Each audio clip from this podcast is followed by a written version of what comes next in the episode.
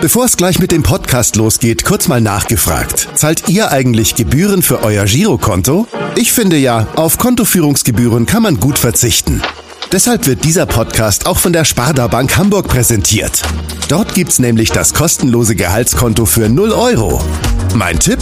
Jetzt mit nur wenigen Klicks online oder in der Filiale zur Sparda Bank Hamburg wechseln und Gebühren sparen. Und nun geht's los mit dem Podcast.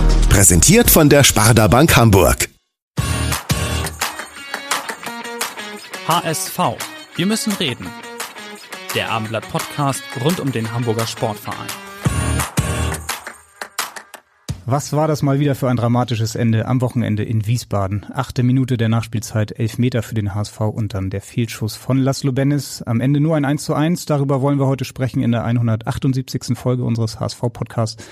Mein Name ist Henrik Jakobs und ich begrüße zum einen meinen Kollegen Stefan Walter zurück von der nächsten Hochzeit. Ähm, ja, alle Hochzeiten durch dieses Jahr bei dir endlich jetzt? Eine habe ich noch dieses Jahr. Vielen Dank, Henrik, dass du das immer wieder öffentlich machst. Äh, eine steht noch aus, meine eigene nicht. Die kommt allerdings auch noch. Das oh. ist für dich eine Neuigkeit. Ei. Aber das Oha, soll jetzt hier kein Thema News. sein.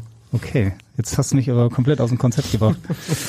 Wie gut auf jeden Fall, dass unser heutiger Gast schon verheiratet ist, sonst müsstest du da vielleicht auch noch hin. Ähm, ja, er stand am Wochenende beim Elfmeter von Benesch ungefähr 90 Meter weit entfernt und äh, einige Minuten später dann mitten im Mannschaftskreis. Nach dem 1 zu 1.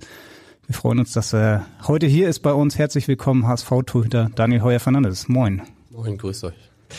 Ja, moin Ferro auch von mir. Ähm, Henrik hat es gerade schon angesprochen. Es war mal wieder ein dramatisches Wochenende aus HSV-Sicht. Ähm, ihr hättet am Ende fast noch gewonnen. Ähm, wie hast du denn den Schuss von Benisch erlebt? Konntest du überhaupt hingucken? Du warst ja am weitesten weg. Ja, also bei Elfmeter schaue ich immer hin.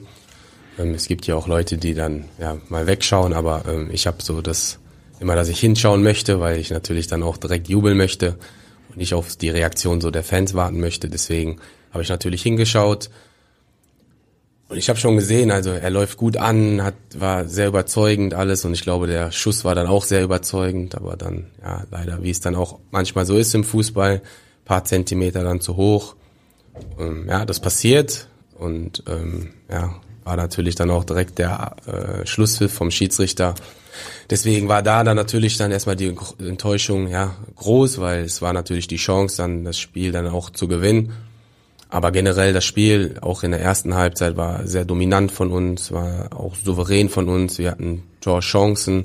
Gegner hatte, ja, hatte nicht viel vom Spiel und zweite Halbzeit hat sich das eigentlich so fortgeführt wie erste Halbzeit.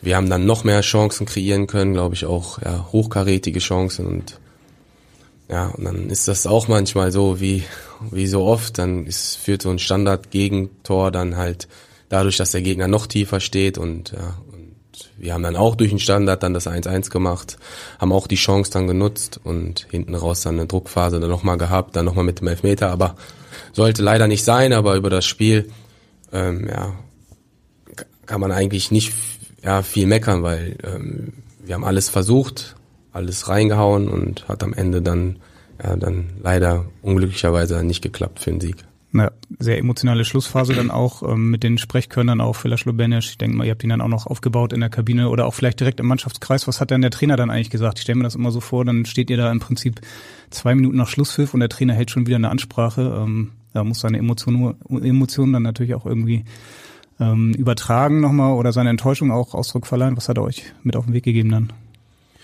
Ja, einfach das, was ich gerade gesagt habe. Einfach das das Spiel nicht schlecht war. Wir haben alles versucht, alles reingehauen, haben auch zum, bis zum Schluss dran geglaubt, dass wir noch diese Aktion kriegen, die wir dann zum Schluss dann durch den Elfmeter noch bekommen haben. Aber ja, ein Elfmeter, wer, wer Lazzi kennt, der weiß, dass er eigentlich sehr souverän ist und auch egal wie hoch der Druck ist, auch sehr souverän verwandelt und auch eine Überzeugung war im Schuss. Also was, was soll man dazu sagen? Es war einfach ja ein Stück weit hat da gefehlt, aber ähm, jeder, der Lazzi kennt, weiß, ähm, dass er die nächsten Elfmeter wieder reinhauen wird und dann hoffentlich dann uns den nächsten Sieg dann trotzdem holt. Mhm. Aus deiner Torhüter-Sicht hat er ja eigentlich alles richtig gemacht, oder? Also man sagt ja immer so, dass man eher so hochschießen soll, wenn der Torwart da nicht mehr rankommt. Ähm, eigentlich hat er ja so sich nach Lehrwurf verhalten, ne? Dann hat man natürlich auch mal Pech. Ja, Lazzi hat mehrere Varianten. Also ähm, er läuft manchmal wartend ab und dann guckt er, wie der Torwart reagiert. Wenn der Torwart nicht reagiert, hat er eine sehr gute Innenseite und kann in beide Ecken schieben. Also bei Lazzi ist da kein Muster zu erkennen, welche Ecke man sieht nur halt, dass es immer überzeugt ist und ähm, das war auch diesmal so, aber wie gesagt, leider nicht dann so erfolgreich. Ja, für dich war es ja auch ein schwieriges Spiel. Du hast quasi nichts zu tun gehabt. Du warst viel an der Mittellinie, hast dich dann beteiligt am Spielaufbau. Ähm, ich glaube, es waren eigentlich nur zwei Bälle, die aufs Tor kamen. Einmal von Ramos selbst, äh, da warst du hellwach. Und dann ähm, ja bei dem Kopfball von Mattisen, da waren deine Kollegen nicht ganz so hellwach. Ähm, ja, Vukovic hat dann am schnellsten geschaltet, hat den Abstauber reingemacht. Ähm, wie würdest du deine eigene ähm, Aktion in dem Fall beschreiben? Es war ja nicht ganz so einfach, weil der Kopfball kommt aus zwei Metern direkt vor deine Füße, ihn dann zur Seite abzuwehren. Würdest du ihn trotzdem ein bisschen auf deine Kappe nehmen? Ähm, ja, zur Seite abwehren würde ich gar nicht sagen. Ich glaube, ich muss zusehen, dass ich den Ball festmache, weil der Ball war nicht ganz so einfach, weil er direkt neben dem Fuß war. Das heißt, ich komme halt nicht mit einer normalen Bewegung so in meinen Ablauf rein, sondern ja, muss schon zusehen, dass ich so auf den Ball drauf fall das ist mir in der Situation nicht gelungen und ja, dann kann man auch nicht mehr den Abwehrspielern Vorwurf machen, weil das geht dann so schnell. Der Spieler, der den Ball dann auch reingehauen hat, hat ja auch geköpft, deswegen war er in der Aktion drin und da ist dann ja dann auch nicht mehr hinten raus viel zu verteidigen. Ich muss halt ja versuchen, den Ball festzumachen, das ist mir in der Situation nicht gelungen.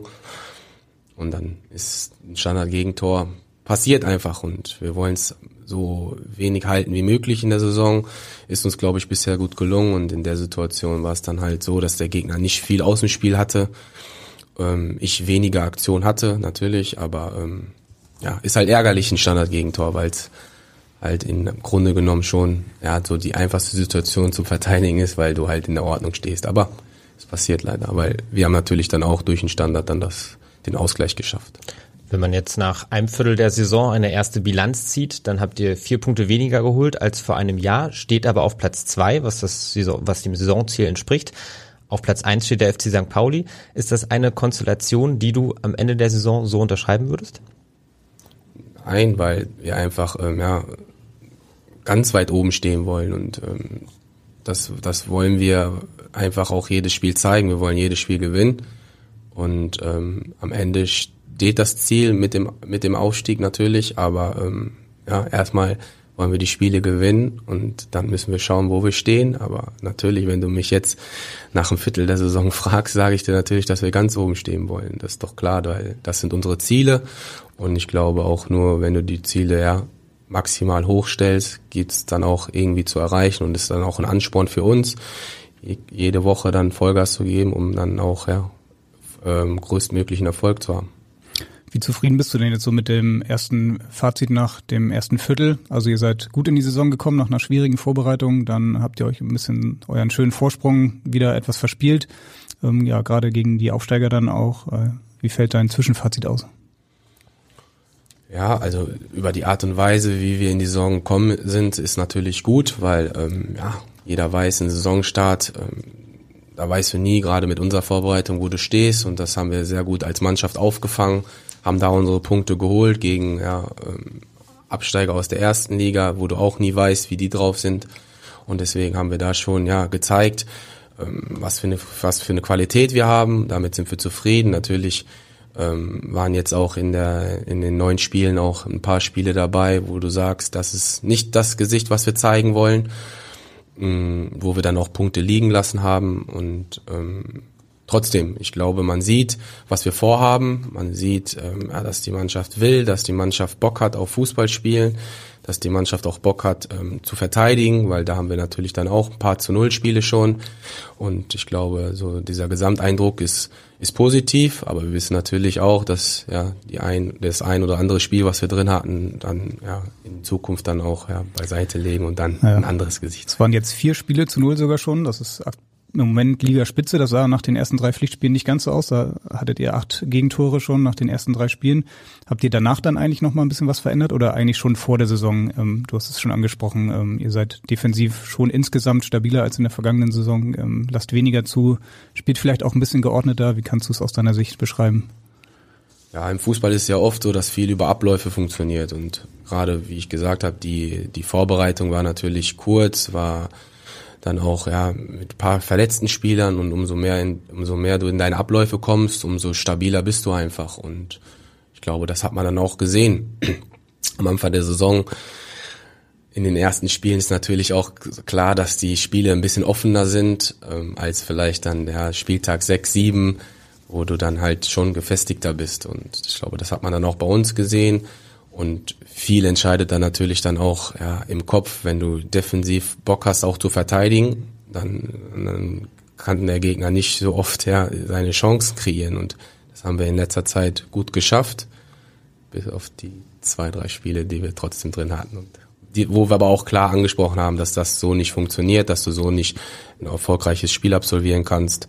Und ähm, jetzt am Wochenende hat man schon gesehen, dass wir ja dadurch den Ballbesitz dann auch ja, stabiler waren, weil wir einfach auch im Gegenpressing brutal waren. Ich glaube, der Gegner kann in der ersten Halbzeit nicht oft ja, in unsere Hälfte und das ist dann auch unsere Philosophie und unsere Spielweise, die wir dann so durchdrücken wollen. Gerade über die Außen hat der HSV ja auch zuletzt äh, weniger Chancen kreiert als noch zu Saisonbeginn. Robert Latze hat weniger Bälle bekommen. Das ist sicherlich ja ein Ansatzpunkt, den ihr dann auch verfolgt, ihn da wieder besser in Szene zu setzen als euren treffsichersten Spieler. Ähm, wir wollen aber natürlich auch über dein Spiel sprechen. Und äh, auffällig ist, dass das Torwartspiel sich beim HSV weiterentwickelt hat. Ähm, euer Torwarttrainer Sven Höh war auch schon hier vor ein paar Monaten und hat ein bisschen Einblicke in seine tägliche Arbeit gegeben. Ähm, zum Beispiel hat er die Red Zone erklärt. Äh, Korrigiere mich gerne, wenn ich es falsch wiedergebe, aber ich meine, dass ihr immer so Pi mal Daumen fünf Meter Abstand zwischen Stürmer und ähm, eben euch selbst erhalten sollt, damit ihr nicht zu aggressiv rauslauft äh, und den Winkel verkürzt. Ähm, ja, du schüttelst ja. leicht für den Kopf. Da geht so ein bisschen mehr ins Detail, aber ähm, ja, so drei bis fünf Meter ist eigentlich so der Bereich, wo wir nicht rein wollen. Also das ist okay. dann die Red Zone. Und in dem fünf Bereich. Meter Minimum. Genau. Entweder ja. fünf oder in den Nahbereich ja. ein bis zwei Meter. Aber zu viel Abstand eben auch nicht, damit man äh, eben auch noch rankommt an den Ball. Ähm, es gibt ja auch einzelne Szenen, in denen man das auch ganz gut beobachten kann. Zum Beispiel fällt mir da eine ein beim Relegationshinspiel in Stuttgart, als Girassi alleine auf dich zuläuft und du eben durch deine Positionierung es ihm so schwer wie möglich machst, am Ende auch den Ball hältst äh, und zu dem Zeitpunkt deiner Mannschaft auch noch im Spiel hältst. Ähm, ist das ein Punkt, in dem du dich dann auch vielleicht auch durch Sven Höh nochmal weiterentwickelt hast, nochmal den nächsten Schritt gemacht hast? Auf jeden Fall. Also Sven hat eine Philosophie vom Torwartspiel in, in den Verein gebracht. Ich muss auch Verein sagen, weil es nicht nur wir sind, es ist im ganzen Jugendbereich schon integriert und ja, wir kriegen da ähm, oft auch am Wochenende so eine Wochenschau von den Teutern, ähm, wie die gespielt haben. Und da sieht man schon von der Jugend an bis zu uns sind die Verhaltensweise ja schon sehr ähnlich. Und das ist dann auch ja ein Indiz dafür, dass Sven da halt in den Verein vieles mit reingebracht hat. Und halt viele Sachen, die einfach das Torwartspiel besser macht und uns Torhüter auch besser macht. Und gerade das Beispiel, was du benutzt hast mit Stuttgart, äh, mit der 1 gegen 1 Situation, ja, das sind so Momente, wo du einfach dem Druck den Stürmer überlässt, weil der Stürmer, Stürmer kommt eher auf dich zu und umso eher du rausstürmst, umso einfacher machst du es dem Stürmer, weil er dich dann oft auch im, im, in der Bewegung erwischt. Und deswegen sind da so Momente, wo du einfach abwartest, in der, in der Balance stehst und dann am besten reagieren kannst. Und das sind gerade Sachen, eine Sache von vielen, die der Sven dann so in den Verein integriert hat. Gibt ja auch nicht viele Torhüter aktuell, die Bälle von Gerassi halten. Also einen hat er euch leider dann auch reingemacht. Aber stimmt. Ja, ein anderes äh, ähm, Beispiel vielleicht auch, was jetzt nicht unbedingt mit dem Torwarttrainer zu tun hat, aber es fällt schon auf, oder gerade am Anfang der Saison, dass du auch dann häufiger mal einen langen Ball spielst, was vielleicht in der ersten Saison unter Tim Walter noch nicht ganz so oft der Fall war. Kannst du vielleicht da auch nochmal einen Einblick geben, wie ihr euch da ein bisschen verändert habt? Ja, das sind natürlich alles ähm, ja, Momente und Abläufe, die dann auch ja, auf den Gegner resultieren. Es war jetzt der erste Spieltag, Schalke hat sehr mannorientiert gespielt und ähm, ja, wir haben dann versucht, die Offensivspieler ein bisschen ja, zu unserem Tor zu locken, dass dahinter die Räume aufgehen, weil wir wussten, die Verteidiger die laufen oft hinterher und deswegen war das dann halt mit den langen Bällen eine Option, wo wir dann einfach ja unsere Chancen kreieren wollten und das habe ich ja auch schon oft erwähnt ähm, wir spielen halt das oder wollen das spielen, was uns der Gegner anbietet. Also guckt ihr schon auf den Gegner. Der Trainer sagt meistens eigentlich, guckt da nicht auf den Gegner. Ja, aber wenn das so klar ist, dann sind das natürlich ja, äh, Chancen für uns, ja, ähm, ähm, ja, auch Tore zu kreieren. Und mhm. es ist ganz offensichtlich gewesen, dass das ein Stilmittel ist, was uns dann zum Erfolg bringen kann. Und ich glaube, wer das Spiel dann auch verfolgt hat, hat gesehen, dass wir gerade über die Bälle, nicht nur von mir, auch von den Abwehrspielern dann auch ja ähm, Hochkaräter mhm. kreiert haben und ja. Wenn dann so wie Wiesbaden eine Mannschaft wirklich nur hinten drin steht, dann macht es auch keinen Sinn für euch, da einen langen Ball mal als Torwart reinzuspielen oben. Nein, da musst du, ja, da musst du einen Druck auf den Gegner ausüben, du musst über außen kommen mit viel Flanken und jeder, der schon mal ja, auf dem Platz gestanden hat, weiß, wie es ist, wie schwer es ist, gegen tief stehenden Gegner ja, Chancen zu kreieren, weil ja, hat man ja auch gesehen, verteidigen können, können viele Mannschaften und ähm, da ist dann auch schwer für eine Offensivmannschaften da, da dann auch zu Chancen zu kommen. Müssen wir besser machen, weil wir halt nicht so viele in dem Spiel jetzt hatten, aber ähm, es ist auch nicht einfach, weil du, ja, die Räume im Zentrum sind eng, dann musst du über außen kommen und ähm, ja, und der Gegner hatte auch in der Box große Spieler und mhm. da ist dann auch nicht einfach, ja, vor die Männer zu kommen oder dann auch die Duelle dann zu gewinnen. Je tiefer der Gegner steht, desto höher stehst du ja eigentlich. Du nimmst dann häufig so die Rolle des Liberos, nenne ich es mal ein, forderst auch immer wieder die Bälle, bietest dich offensiv an. Ähm, das ist ja eine Spielweise, die man jetzt nicht so häufig sieht. Ähm, mir fällt da zum Beispiel noch bei Magdeburg Reimann ein, der es mit Abstrichen ähnlich äh, spielt. Auch Nikola Vasil bei St. Pauli ähm, ist ein mitspielender Torwart. Sind das dann auch Torhüter, bei denen du auch mal hinguckst und auch mal guckst, was kann ich noch optimieren? Also schaust du generell auch dir in anderen Spielen dann auch die Positionierung der Torhüter an? Ja, auf jeden Fall. Also ich gucke generell sehr viel Fußball und da gucke ich mir schon das Torwartverhalten von, von vielen Torhütern an. Ist egal, ob man jetzt sagt, es sind mitspielender Torwart oder vielleicht ein etwas defensiverer Torwart. Also wenn du ein Fußballspiel schaust, als Fußballverrückter, wofür ich mich bezeichnen würde, ja, dann, dann schaust du schon auf die Abläufe und auf die Torhüter.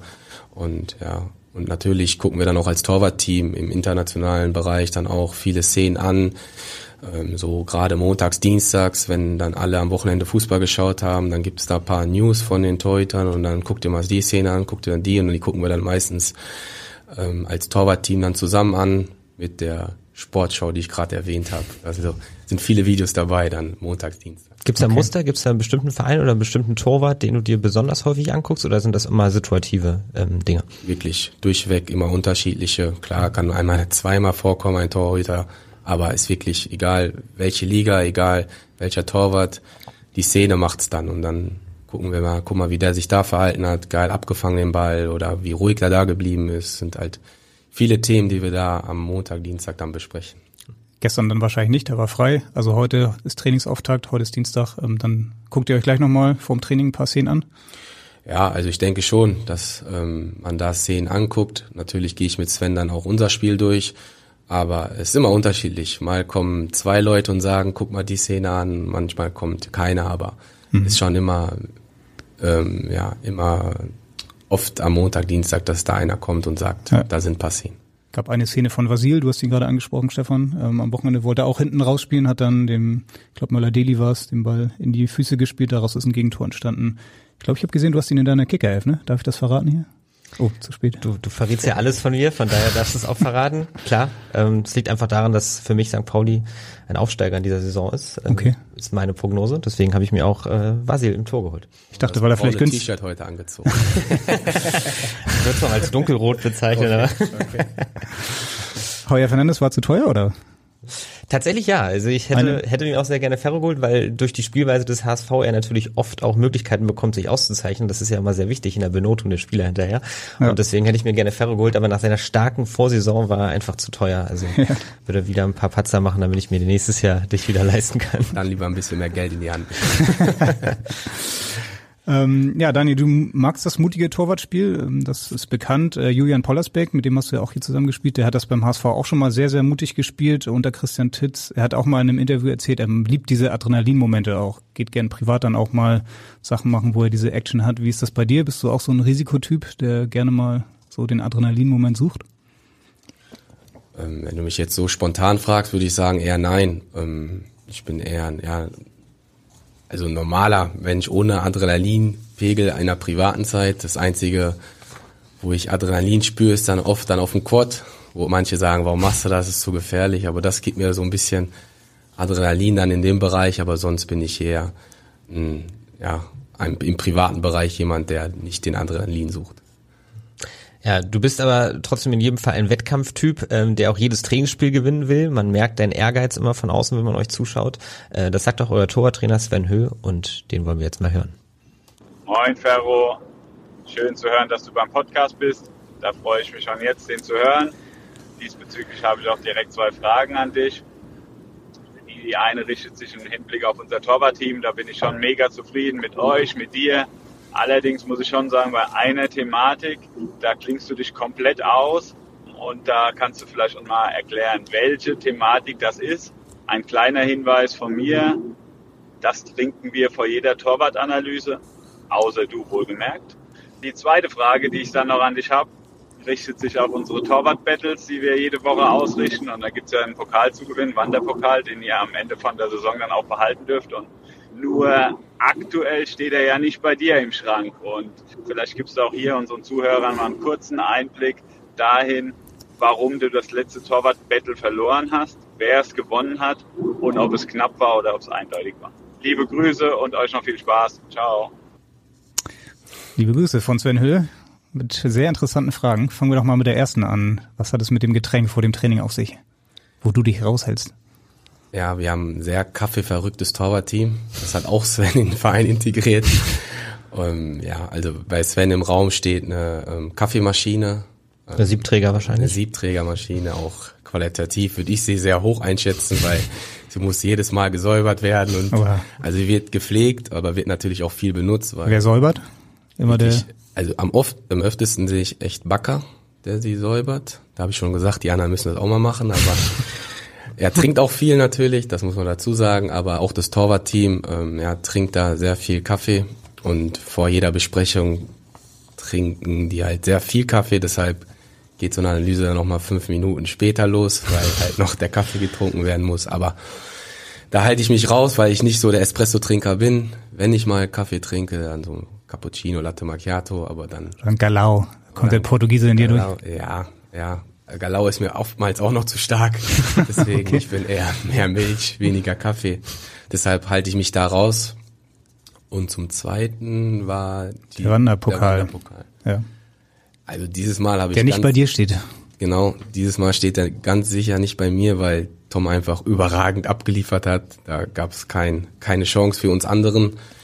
Ähm, er war im Tor top und hat dann auch, als er die Chance hatte, Bälle reinzuhauen, weil das ist immer so ein Duellspieler oder dann der Torwart, der sich dann als Spieler ausgibt, dann hat er so viel verwandelt. Ich glaube, von zehn hat er neun verwandelt. Deswegen war da nichts zu holen für uns andere. Deshalb steht er momentan zu Recht bei Tom. Also ihr spielt das unter euch im Torwartteam, diesen Pokal aus, ähm, das sind auch immer Duelle. während des Trainings oder nach dem Training oder vorm Training? Während des Torwartstrainings, also während des normalen Trainings, wenn wir unsere Minuten für uns haben, spielen wir uns da dann den Pokal aus und jede Woche, wenn es reinpasst, spielen wir den dann aus und dann steht er immer woanders. Und diese Woche steht er ohne Frage bei Tom Mickel, Der weil, wird die, jede Woche wird er. ja, wie es die Zeit zulässt. Weiter. Also Sven versucht schon oft, da solche Duelle dann reinzubringen, dass dann also ein bisschen Wettkampf dabei ist, ein bisschen Brisanz dabei ist. Und wie Sven dann auch gerade erwähnt hat, es werden die Siege gezählt und am Ende des Jahres gibt's einen Gewinner und der kriegt dann den Wanderpokal. Den Und großen, ja. Den großen. Ist so ein Handschuh und es heißt auch, wie haben wir ihn genannt? Höchst Torwartschule. Deswegen, wenn du den am Ende der Saison kriegst, hast du nicht viel falsch gemacht. Hattest du ihn schon mal? Offenbar? Einmal? Ja, ich bin mit Tom führender momentan. Durch zwei Beispiele. Und wer, wer liegt aktuell vorn? Ja, Tom und ich. Okay, beide, ja.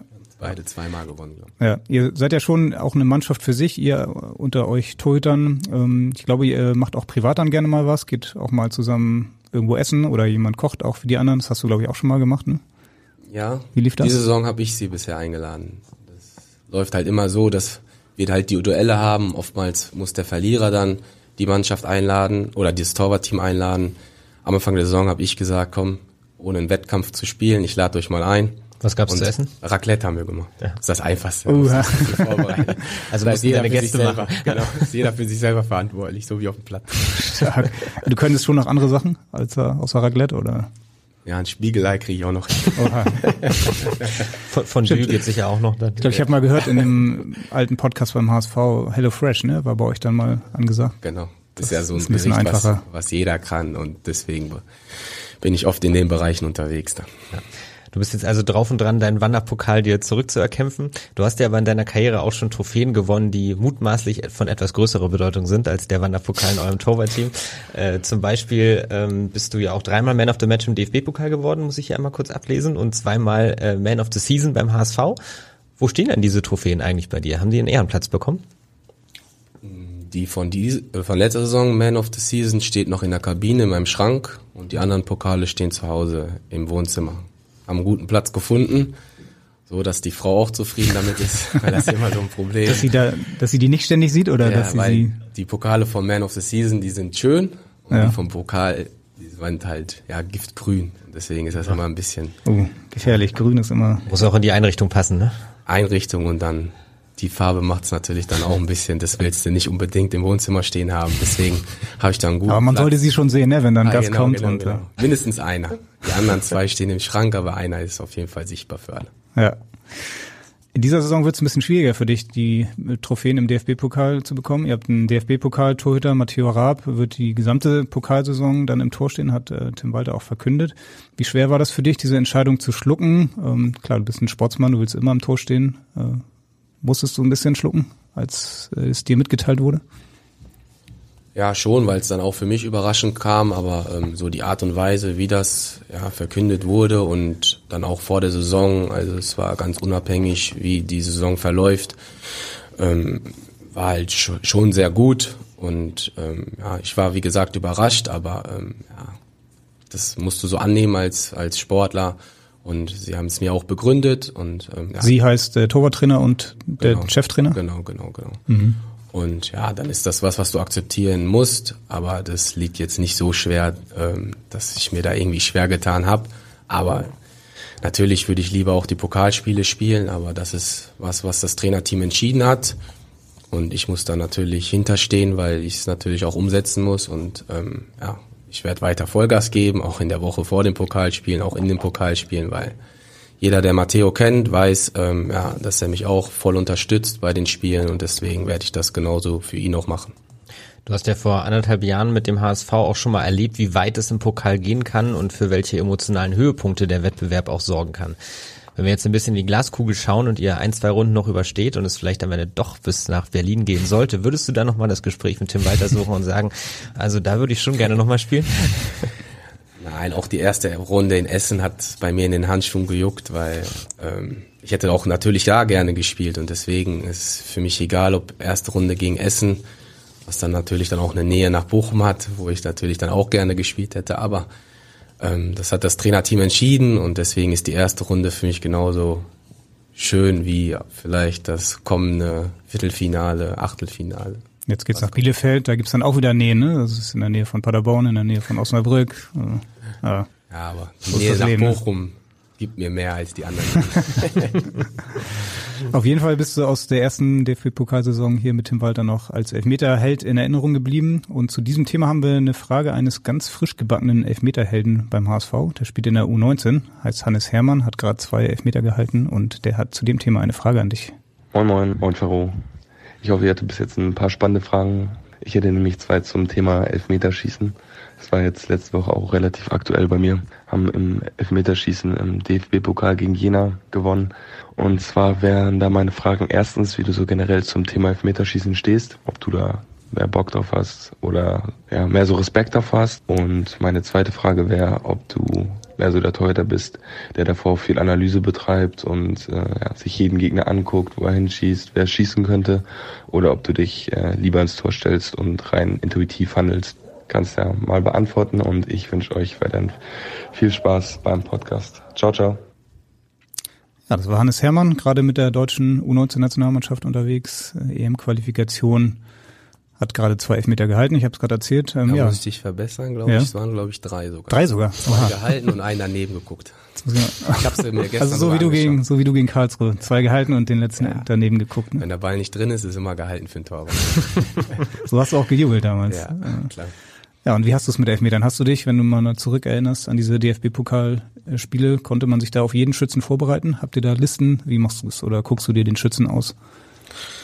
Ähm, ja, also natürlich gucken wir uns vorher ein paar Schützen an, aber natürlich auch nicht alle. Und am Ende halte ich es dann immer so oft auch, dass es sehr intuitiv ist, ähm, weil du hast ein Gefühl im Spiel und das ist auch ja in den 90 Minuten vorher und dann auch beim Elfmeterschießen. Ähm, ich würde mich nie vorher festlegen, welche Ecke ich springe, weil oft verändert der Schütze dann Anlauf, den der vielleicht vorher nicht gemacht hat und dann hast du ein Gefühl, ja, vielleicht geht's dann heute in die andere Ecke, deswegen ähm, du hast paar Infos vorab, aber diese feste Entscheidung, endgültige Entscheidung triffst du dann in dem Moment vor dem Elfmeter Und ja, so gehe ich dann auch immer die Dinge an und weil Hannes dann auch gefragt hat, ob es Bock macht, Elfmeterschießen. Ich glaube, es gibt viel weniges Geileres als ein Elfmeterschießen, weil da kannst du als Torwart nur gewinnen. Du stehst dir eins zu eins gegenüber und ja, einfach dann die Emotion dann auch, ja, wenn du dann Elfmeter hältst, ist geil und ähm, deswegen, diese Duelle mag ich und ich glaube, wer die Szenen dann auch vom Hannes gesehen hat, jetzt bei der U19, hat man gesehen, dass er auch Bock auf die Nummer hatte, weil er natürlich dann auch versucht hat, vorher den Schützen zu irritieren. Ja, er ist sehr viel gesprungen, paar, ja, paar Spielchen gemacht mit den Schützen. War die abgeschaut oder? Nö, ich weiß nicht, woher es hat, aber auf jeden Fall hat es mir gefallen, weil am Ende hat es was gebracht. Es hat drei Elfmeter gehalten und es spricht für ihn. Und deswegen ja, freue ich mich natürlich dann auch für ihn, dass er da die Erfolgserlebnisse sammelt und da auch ein gutes Gefühl dann rausholt. Und das ist, glaube ich, dann auch beim Elfmeterschießen so. Wenn du dann am Ende des Elfmeter hältst, ja, dann hast du ein geiles Gefühl, hast geile Emotionen in dir. Die musst du natürlich dann, wenn es im Spiel passiert, dann auch gut wieder ordnen. Aber ähm, ist auf jeden Fall ein, ja, ein gutes Momentum für einen Torwart, ja, dann auch ja, der Mannschaft zu helfen. Hannes Hermann ja auch ein interessanter Torhüter. Ähm, ja, trainiert bei euch oft mit, trainiert in der deutschen Nationalmannschaft bei der U19 mit, spielt er auch. Könntest du, mir vor, könntest du dir vorstellen, dass er irgendwann mal das, äh, ja, vielleicht sogar in deine Fußstapfen tritt beim HSV? Das ist schwer zu sagen, aber natürlich ist Hannes ein Torwart, ähm, ja, der auch Bock hat, der viel arbeitet, der auch jeden Tag Vollgas gibt, ähm, vor dem Training, nach dem Training, auch im Training natürlich. Und ähm, ja, aber wo die Entwicklung hingeht, das ist schwer zu sagen. Auf jeden Fall hat er Potenzial. Ich glaube, so diese diese Momente, die er dann auch bei der Nationalmannschaft hat. Er darf bei uns mittrainieren, ist da auf Top-Niveau dann auch ja, im Training dabei und ich glaube, das kann er dann auch gut in seine U19-Mannschaft mit reinbringen, so die Erfahrungen und dann auch ja die Reife, die er oder die Erfahrung und die Reife, die er dann bei uns im Training macht. Ähm, das macht natürlich auch was mit einem Torwart und ich glaube, da hat er momentan sehr viel Selbstbewusstsein. Aber man weiß auch, dass der Weg von der U19 bis in den Profibereich natürlich dann auch noch sehr weit ist. Deswegen muss Hast man schauen. du natürlich selbst erlebt, ne? Ich weiß nicht, mit 19, wo warst du da gerade in Ja, Bochum? in seinem oder? Alter war ich in Dortmund tatsächlich. Ja. Und deswegen, also natürlich werden da ein paar Höhen noch kommen, ein paar Tiefen und da wird man sehen, wie er sich damit macht, aber ich schätze ihn als sehr, ja, sehr reifen Torwart schon ein, hat natürlich dann auch ein paar Bereiche, wo er sich verbessern muss, aber er ist neun, oder in der U19 und deswegen gehört das dann natürlich auch dazu, aber ähm, ist natürlich auch für ihn gut, dass er in ein Torwartteam reinkommt, was ja, was auf, würde ich behaupten, mal auf einem hohen Niveau trainiert, wo die Qualität schon hoch ist, wo er sich von jedem Torwart, egal von wem, was abschauen kann. Und deswegen glaube ich, macht ihn das alles dann nur besser. Er durfte diesen Sommer dann auch erstmals mit ins Trainingslager reisen und hat dann mal reinschnuppern dürfen, die Profis. Da haben ihn allerdings auch die Tempoläufe vor allem dann auch mal in Grenzen geführt, äh, kann ich mich noch an Szenen erinnern. Ähm, wenn wir zurück zu der Elfmeter-Thematik kommen, ähm, du hast den HSV mal mit drei gewonnenen Elfmeterschießen dann bis ins Halbfinale zumindest geführt. Bis Berlin hat es nicht ganz gereicht. Dafür hattest du dann in Berlin, ähm, ja, vor einem Jahr oder knapp einem Jahr dann ja, ein absolutes Highlight-Spiel, als ihr im Relegationshinspiel gewonnen habt. Ein paar Tage später gab es dann wiederum die große Ernüchterung zu Hause. Ähm, dann in der vergangenen Saison äh, in Sandhausen gab es das nächste Drama. Ähm, ihr wart eigentlich fast schon aufgestiegen. Der Stadionsprecher hatte euch schon gratuliert. Ich war damals da. Ich kann mich erinnern an die dramatischen Szenen, wie auch der Platz gestürmt wurde und euch von allen Seiten von außen signalisiert wurde, dass es eigentlich durch ist, obwohl in Heidenheim äh, noch gespielt wurde. Ähm, es gibt Bilder auch, wie du mit Tom Mickel dir bereits in den Armen liegst und ihr euch in dem Moment wahrscheinlich auch sicher wart, okay, wir haben es jetzt endlich geschafft. Ähm, ja, wie wenn du jetzt zurückblickst auf diese Szenen, so wie fühlt sich das an, wenn man denkt, man ist aufgestiegen und hat es dann irgendwie doch nicht geschafft? Wie, wie, wie kannst du dieses Drama jetzt so mit ein bisschen Abstand beschreiben? Ja, das Sandhausen-Spiel war natürlich das emotionalste Spiel, glaube ich, meiner Karriere, weil es so viel Höhen hatte. Also mehrere Höhen, nicht nur ja dieser letzte Moment, wo wir gedacht haben, wir sind aufgestiegen, schon diese Momente, wo die Fans auf den Zaun sitzen, das ganze Stadion, siehst du die ganzen Zäune, überall Menschen draufstehen und auch nur auf diesen Moment gewartet haben, ja, dass der Schiri abpfeift. Und dann natürlich mit den Tiefen, wo der, wo die Info kommt, dass es nicht gereicht hat und ähm, war natürlich sehr brutal, ähm, aber du musstest ja weitermachen, weil drei Tage später das Relegationsspiel anstand. Und ähm, deswegen war auch sofort so der Moment, äh, Männer, es geht weiter. Und ich glaube, der hat uns dann auch in dem Moment geholfen, weil wir halt schon, ja, als, das, als wir die Info bekommen haben, es hat nicht gereicht, dann schon sehr emotional mitgenommen waren Und deswegen, das Spiel hat uns, glaube ich, danach geholfen, dass wir drei Tage später spielen mussten oder durften, durften.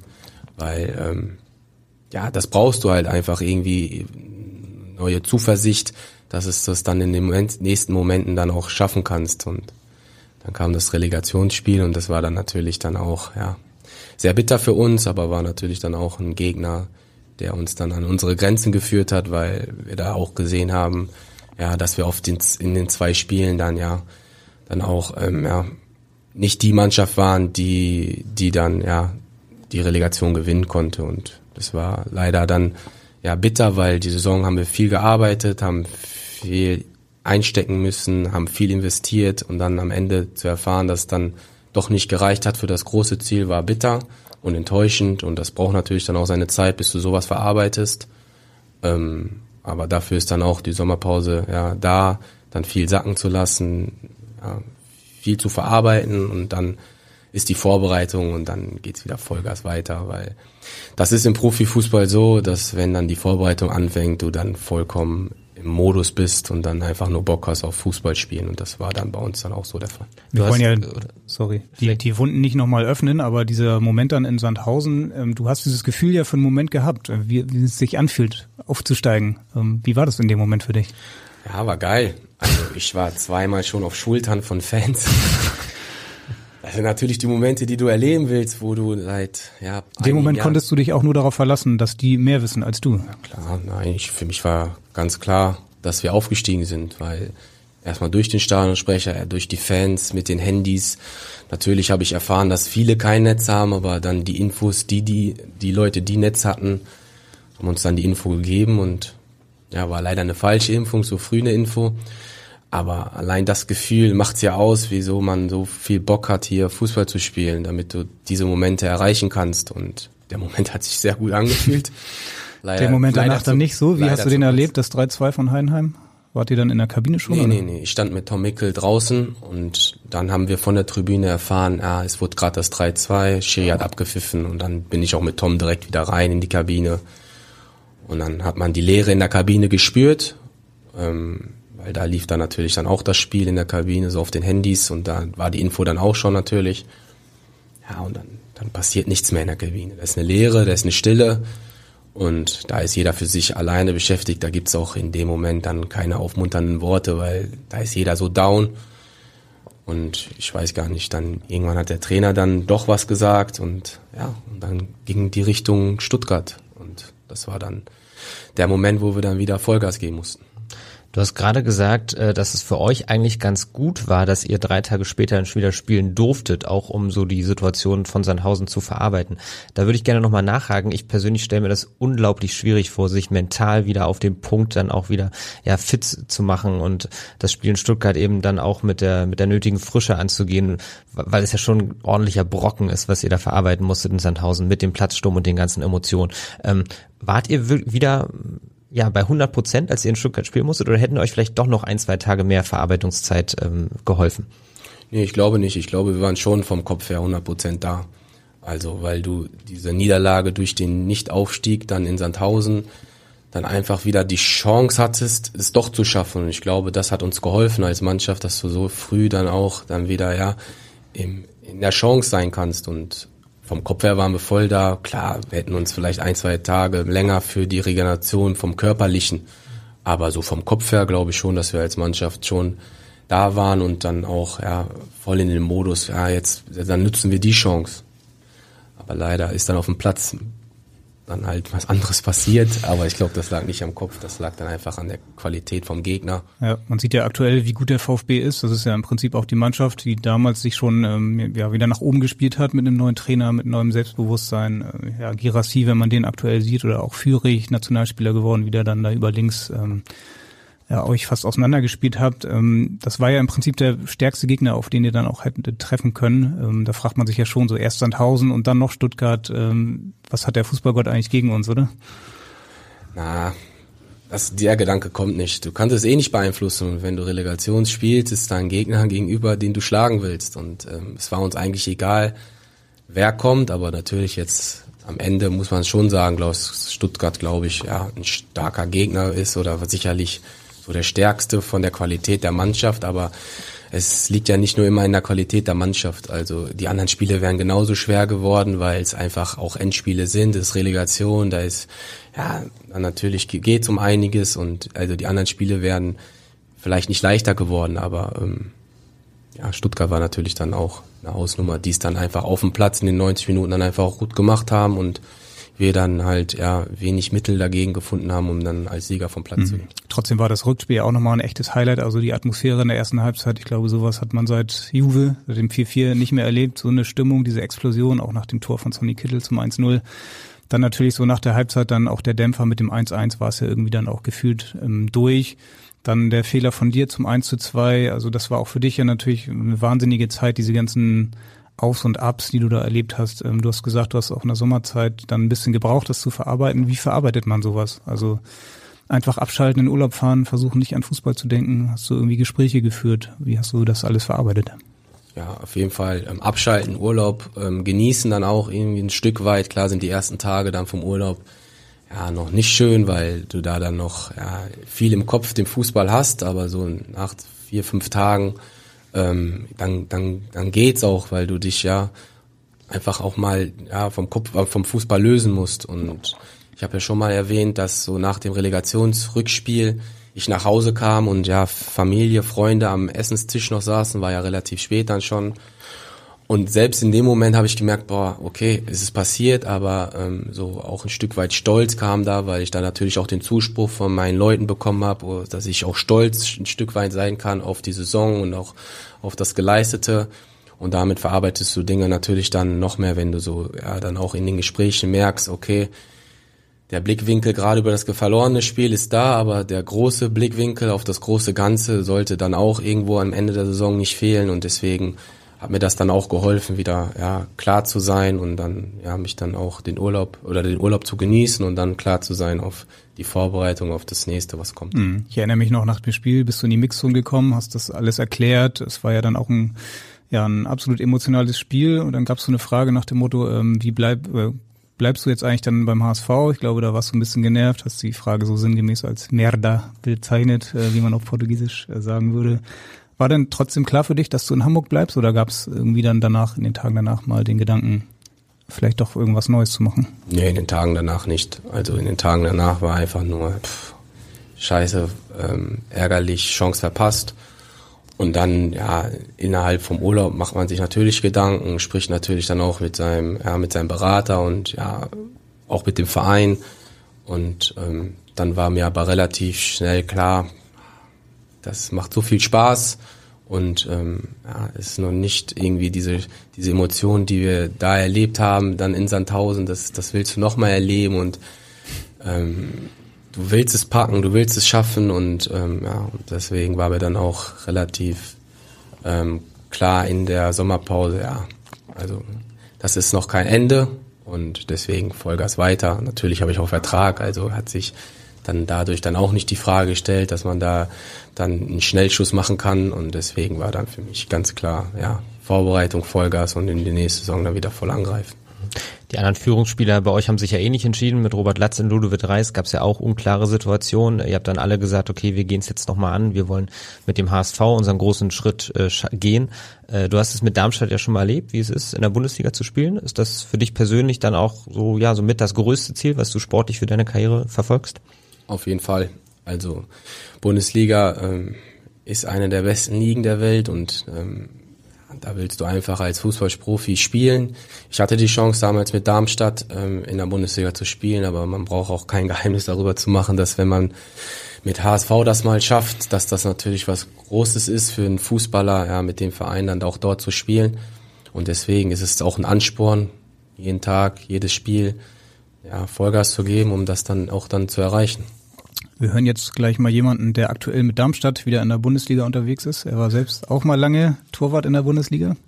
Hast du eine Idee, wer das sein ja, könnte? Klar. Ja? Ich ahne wer. hier, kommt, Dimo. hier kommt der gute alte Dimo Wache. Ferro, mein Junge, guten Morgen.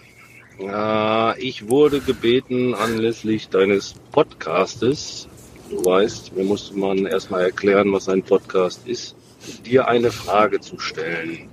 Und ich frage mich, wie es sein kann, dass du morgens um 10 zu einem Podcast gehen kannst und wir seit Viertel nach neun unsere Treppenläufe im Stadion machen. Und ja, Spaß beiseite. Ferro, es geht eigentlich nicht um eine Frage. Ich weiß, dass es dir sehr gut geht in Hamburg. Ich hoffe, und da spreche ich jetzt nicht als Torwarttrainer, sondern als Fan des HSV, seitdem ich auf der Welt bin, dass es dieses Jahr klappt, dass ihr wieder dahin kommt, wo ihr hingehört. Und dir persönlich wünsche ich, mein Freund, dass der HSV erkennt, was er an dir hat und deinen Vertrag ganz, ganz schnell verlängert. In diesem Sinne, Ferro, ich wünsche dir alles Gute. Schöne Grüße an deine Frau. Bis dann. Ciao.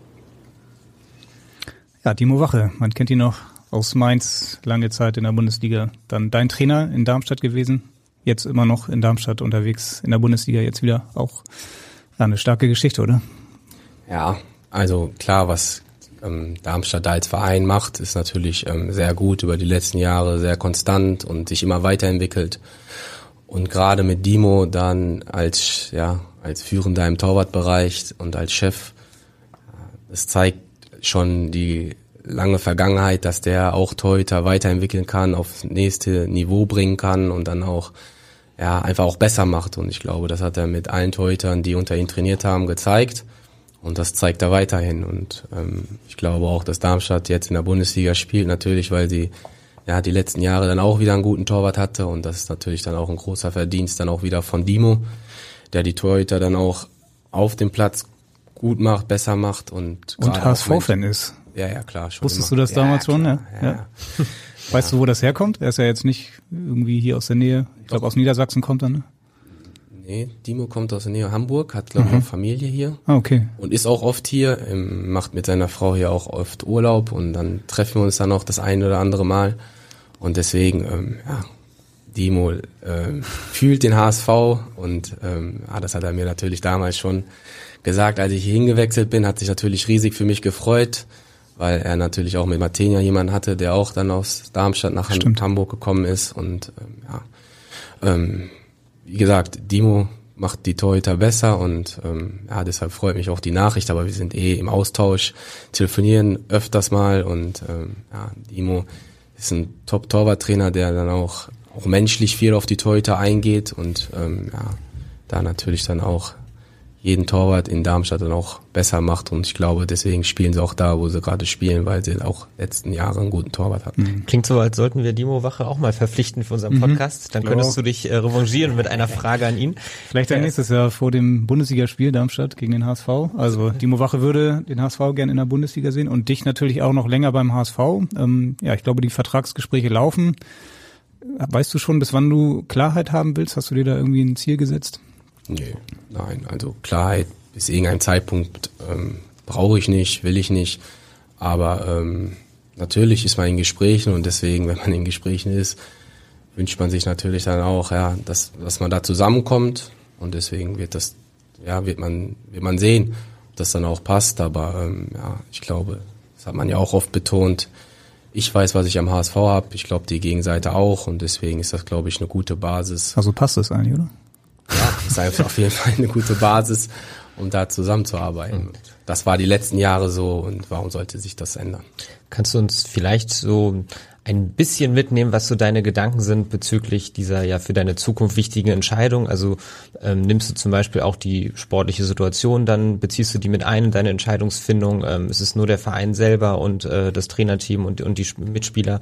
Ähm, oder was, was macht für dich den Ausschlag jetzt oder was wird den Ausschlag geben am Ende für deine Entscheidung, wie auch immer sie dann ausfällt? Ja, alles, aber natürlich ist sportlich die Hauptentscheidung, weil ähm, du willst, ähm, dass das, ja, dass das sportlich läuft und auch sportlich das Richtige ist für einen und ähm, ja, das ist mein Hauptaugenmerk und eigentlich kann ich das Sportliche am besten mit beeinflussen, weil ich auf dem Platz stehe und darum geht's. Und ähm, da will ich klar sein, dass ich da ja Vollgas geben kann und ähm, dann ist natürlich das Ziel, was wir als Verein haben, was ich natürlich auch persönlich habe, ist der größte Ansporn und dann einfach auch, ja, wenn ich, wenn wir das als Mannschaft erreichen oder als Verein, dann, ja, dann wird man sich da auf den anderen Ebenen auch einigen, weil das ist das, was ich möchte, das ist das, was der Verein will und ähm, ich glaube, das ist ein gutes Commitment, wenn man, ja, wenn man da gleicher Meinung ist. Du bist jetzt schon in deinem fünften Jahr hier beim HSV, da gab es lange keine Torhüter mehr, die so lange auch dann beim HSV waren. Ähm, könntest du dir auch vorstellen, so langfristig dann auch hier in Hamburg zu bleiben und hier vielleicht sogar deine Karriere zu beenden oder ist das noch ein bisschen zu weit gedacht? Ja, das ist noch ein paar Jahre hast du noch. Ne? Ja, ja, klar. Also so weit will ich gar nicht denken, weil ich glaube, ich habe noch einige Jahre im Tank und deswegen weiß ich nicht, was die Zukunft bringt, gerade die so lange Zukunft. Da will ich mich nicht festlegen, in, ja, was die Zukunft bringt. Und das kann ich einfach auch schlecht vorhersagen, weil ich selber einfach noch nicht weiß. Jetzt ist mir erstmal wichtig, Vollgas, Spaß dran zu haben, im Tor zu stehen und das ist auch gut so. In den letzten Jahren gab es ja viele Wechsel auf der Torhüterposition beim HSV. Der letzte, der so lange wie du hier im Verein war, war René Adler. Und den wollen wir jetzt mal hören. So, Ferro, auch wenn es schon einige Zeit her ist, zuletzt war ich Gast im Abendblatt-Podcast und hast du mir eine Frage gestellt. Jetzt drehen wir das Ganze um. Jetzt bist du ja zu Gast und hier ist jetzt meine Frage. Also, du bist jetzt ja in deiner fünften Saison und es ist ja auch noch nicht absehbar, äh, dass es irgendwo so schnell vorbei sein wird, was ja gut ist. Ich war auch fünf Saisons da und bin hier hängen geblieben in der schönsten Stadt Deutschlands. Jetzt meine Frage, wie sieht's denn bei euch aus? Äh, fühlt ihr euch auch schon heimisch hier? Wie sind die Planungen über den Fußballfleisch hinaus? Können wir dich dafür begeistern, dass auch du hier in unserer Handelsstadt hängen bleibst? Liebe Grüße, viel Spaß noch beim Podcast und hoffentlich sehen wir uns bald mal wieder. Ja, interessante Frage von René Adler, der ja dann doch auch Hamburg treu geblieben ist nach seiner Karriere. Du hast immer gesagt, du willst eigentlich irgendwann zurück in den Ruhrpott und da auch dann wieder leben. Ähm, Gibt es vielleicht doch noch irgendwie Chancen, dass deine Frau sagt, ach komm. Also meine Frau fühlt sich ja auch sehr wohl, so wie ich es auch tue. Aber ähm, wie gesagt, das ist schwer vorherzusagen, weil es natürlich auch viel mit zusammenhängt, wo meine Zukunft im fußballerischen Bereich ja, hängt. Jetzt nicht nur ein, zwei Jahre, sondern auch drei, vier Jahre, weil ich natürlich noch einige Jahre spielen will. Deswegen ähm, ist das schwer zu sagen, aber Hamburg ist auf jeden Fall eine Stadt, wo man sich sehr wohlfühlen kann und natürlich ist das, kann das auch eine Option sein, ja, noch lange hier zu bleiben und dann auch vielleicht nach der Karriere, klar. Was bedeutet Hamburg mittlerweile für dich? Empfindest du so eine Art Heimatgefühl, wenn, wenn du hier unterwegs bist? Ähm, wo hältst du dich vielleicht auch am liebsten auf? Ja, auf jeden Fall. Ich glaube, so bringst du auch die beste Leistung, dass du dich heimisch fühlst, dass du dich wohlfühlst und das ist auf jeden Fall bei mir gegeben. Ähm, äh, ich wohne in Alsternähe. Ich glaube, Alster ist so ja ein Bereich, wo ich dann auch oft mit der Frau dann spazieren gehe, wo ich dann äh, in den Cafés ja dann auch gerne bin und dann einfach auch das Leben draußen genieße, weil es gibt viele Möglichkeiten hier das Schön Leben Latte Macchiato trinken. Kein Latte Macchiato, genau das. Und deswegen gibt es so viele Möglichkeiten hier, ja, auch abseits vom Fußballplatz, ja, auf, auf klare Gedanken kommen, mal abschalten und deswegen Hamburg bietet so viel. Und deswegen Wenn du auf die andere Seite der Alster gehst, ich glaube, da könntest du René Adler dann ab und zu mal treffen, oder? Der Tatsächlich, ja, glaube ich. Ja. Mhm. Also aber ich habe ihn da noch nicht gesehen, aber okay. an der Alster habe ich ihn schon getroffen. Aber wie er auch gerade gesagt hat, wir haben uns auch schon mal so privat getroffen und ähm, deswegen wird mal wieder Zeit. Mhm. René Adler war ja auch lange Nationaltorwart. Ähm, die Nationalmannschaft ist jetzt gerade unterwegs in die USA. Verfolgst du mittlerweile eigentlich noch aufmerksamer, was so die DFB 11 macht, seit du vor zwei Jahren selbst mal mittrainieren durftest in Hamburg? Ich habe ja gerade schon gesagt, ich gucke viel Fußball und ich habe mich schon immer für die Nationalmannschaft interessiert. Also jetzt nicht mehr dadurch, dass ich dort trainiert habe, einfach als Fußballverrückter und habe ich einfach ja natürlich auch Bock auf die Nationalmannschaft, die zu schauen, dann auch die Länderspiele. Länderspiele sind was Besonderes und deswegen schaue ich mir die natürlich dann auch an. Und da einmal mittrainieren zu dürfen, war natürlich dann auch besonders. Aber ich würde jetzt nicht sagen, dass ich die mehr verfolge, dadurch, dass ich da beim Training hm. war. Wer war damals dabei? Bernd Leno, glaube ich, ne? Mit Bernd dem du Leno, trainiert genau, hast? Genau. Ja, ihr beide. Dann habt ihr auch ein Spiel gemacht? Ich weiß es gar nicht mehr. Oder nur Torwart-spezifisches Training dann? Nee, nee, auch ein Spiel. War ja Spielersatztraining und dann mhm. sind wir mit der Mannschaft relativ schnell in so eine Turnierform übergegangen. Wie ist der Unterschied im Vergleich zum normalen HSV-Training? Ähm, was, was war für dich das vielleicht ja der Moment, der, der am meisten hängen geblieben ist? Dadurch, dass wir eine Turnierform auf Kleinfeld, ähm, auf dem Kleinfeld gemacht haben, ist da natürlich technisch ähm, ja, wird das sehr beansprucht und das ist natürlich ein Bereich, wo die Jungs dann vielleicht noch ja, eine andere Qualität haben als dann bei uns. Fußballerisch konntest du doch bestimmt auch mithalten. Ne? Ja, mithalten kann, kann man da, aber ähm, ist Also natürlich auch, meine ich natürlich. es ist natürlich da auch zu sehen, dass die Jungs da Bälle dann sauberer oder anders auch annehmen und das ist natürlich auch ein anderes Niveau, anderes Level, aber die Jungs machen das schon seit Jahren und deswegen, wenn unsere Jungs das seit Jahren machen, werden die wahrscheinlich dann auch auf einem anderen Niveau. Der erste Kontakt alleine merkt man natürlich dann schon hier und da nochmal einen, einen Unterschied. Ähm, du hast dich vorhin als Fußball verrückt bezeichnet, interessierst dich aber auch für andere Sportarten neben Quadfahren. Ähm, morgen Abend seid ihr beim Basketball, äh, wenn wir das richtig gesehen haben. Ihr geht zu den Hamburg Towers. Ähm, wirst du mit dabei sein? Ja, ja klar, das machen wir als Mannschaft. Die, die ganze Mannschaft? Genau, genau, genau. Okay. Ihr macht häufiger sowas, ne? So bei der Champions League wart ihr ja auch im, im Stadion. Was, was bedeuten dir solche Abende? Ist das immer wieder schön, mit allen dann auch mal abseits des Fußballplatzes Zeit zu verbringen? Ja, wir als Mannschaft sind davon überzeugt, dass wenn du ja dich gut verstehst und dann auch abseits vom Fußballplatz dann vielleicht mal ein oder andere Aktivitäten macht, ist jetzt, wenn wir darüber reden, hört sich's viel an, aber ist jetzt auch nicht so, dass wir jede Woche uns da treffen. Also ist vielleicht hochgerechnet, vielleicht einmal im Monat, wenn überhaupt. Aber ähm, das sind einfach auch Sachen, die Spaß machen und darum geht's. Einfach Spaß haben außerhalb vom Fußballplatz. Wir machen da, ja, ge- morgen gehen wir Basketball schauen, dann fahren wir Kart ab und zu mal. Dann gehen wir einfach mal so raus, was essen als Mannschaft zusammen. Ja, deswegen auch mal ein bisschen tanzen. Deswegen, Okay. Wo, wo ist Da werden wir neugierig jetzt. tanzen meine ich mit. Abends auch mal rausgehen, deswegen. Das brauchst du als Das geht Mannschaft. schon noch. Das, ja. Ja, klar, natürlich. Also das brauchst du als Mannschaft einfach mal, ja, dann auch mal auf andere Gedanken kommen, einfach auch mal über was anderes zu reden.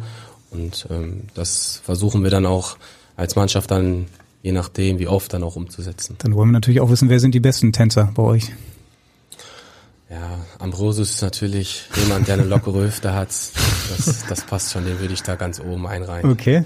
Ja, auf dem Fußballplatz eher eine harte Hüfte, aber die wird dann weich, wenn die Musik Aber du angeht. musst ja auch mal abschalten, habe ich ja gerade gesagt. da kommt er dann gut zur Geltung. Dann Okay. Ja, sehr schön. Ähm, andere Sportarten haben wir gerade schon angesprochen. Gibt es da auch welche, wo du, die, wo du dir bewusst was abschaust? Äh, die war beim Tennis dann auch mal, ich glaube beim Handball vielleicht auch. Gibt es da so sportartspezifische Sachen, wo du auch was für dein Torwartspiel mitnehmen kannst? Ähm, ich persönlich schaue da nicht drauf, aber ich krieg halt auch ab und zu dann auch mal Inhalte von Sven, der guckt da ein paar Bereiche dann rein, auch in den anderen Sportarten, aber jetzt, ich schaue selten andere Sportarten als, als Fußball. Du musst ja gleich noch selber Fußball spielen auf dem Platz. Es geht gleich noch zum Training. Deswegen kommen wir langsam zum Ende. Allerdings können wir dich nicht gehen lassen ohne unsere Abschlussrubrik. Meine Top 3. Jo, und du als Torhüter, da bietet sich natürlich die Frage an, wer sind für dich die drei besten Torhüter der Fußballgeschichte? Wer fällt dir da ein? Ich bin natürlich ein Freund der letzten Jahre, deswegen würde ich auf eins Manuel Neuer setzen, auf zwei Ederson und auf Ederson. drei Testi. Kannst du uns einmal kurz deine Beweggründe erklären? Warum faszinieren die drei dich besonders? Neuer hat natürlich das ganze Torwartspiel so auf ein anderes Niveau gebracht, hat in vielen Bereichen neue Sachen reingebracht, hat auch das Fußballerische natürlich dann nochmal weiterentwickelt. Ederson gefällt mir die Ruhe mit die Ausstrahlung, wie er im Tor steht, nicht nur fußballerisch, auch so die Torverteidigung. Und ja, Testegen ähnlich wie Ederson seine Ruhe und auch dann ja die Einfachheit in seinen Aktionen, aber trotzdem brutal präzise, brutal klar und dann einfach dann auch natürlich mit das Spielerische, wie er dann auch die Situation löst, das Auge. Das gefällt mir an allen drei Torhütern und deswegen sind das meine Top 3. Ja, vielleicht sitzt hier irgendwann mal ein Podcast-Gast, der unter seinen Top 3 HSV-Torhütern dann auch Daniel Heuer Fernandes nennt. Äh, wir werden deine Entwicklung weiter beobachten. Ja, wir sind tatsächlich am Ende. Vielen, vielen Dank, dass du dir die Zeit genommen hast. Äh, Es war sehr spannend und aufschlussreich. Danke, dass ich hier sein durfte. Vielen Dank auch von meiner Seite. Ja, und vielleicht schon in der nächsten Woche. Da haben wir nämlich wieder einen Torhüter zu Gast. Ähm, ja, wer das ist, erfahren wir dann in der nächsten Woche. Bis dahin, in Hamburg sagt man Tschüss und bei uns heißt das auf Wiederhören. Weitere Podcasts vom Hamburger Abendblatt finden Sie auf abendblatt.de slash podcast.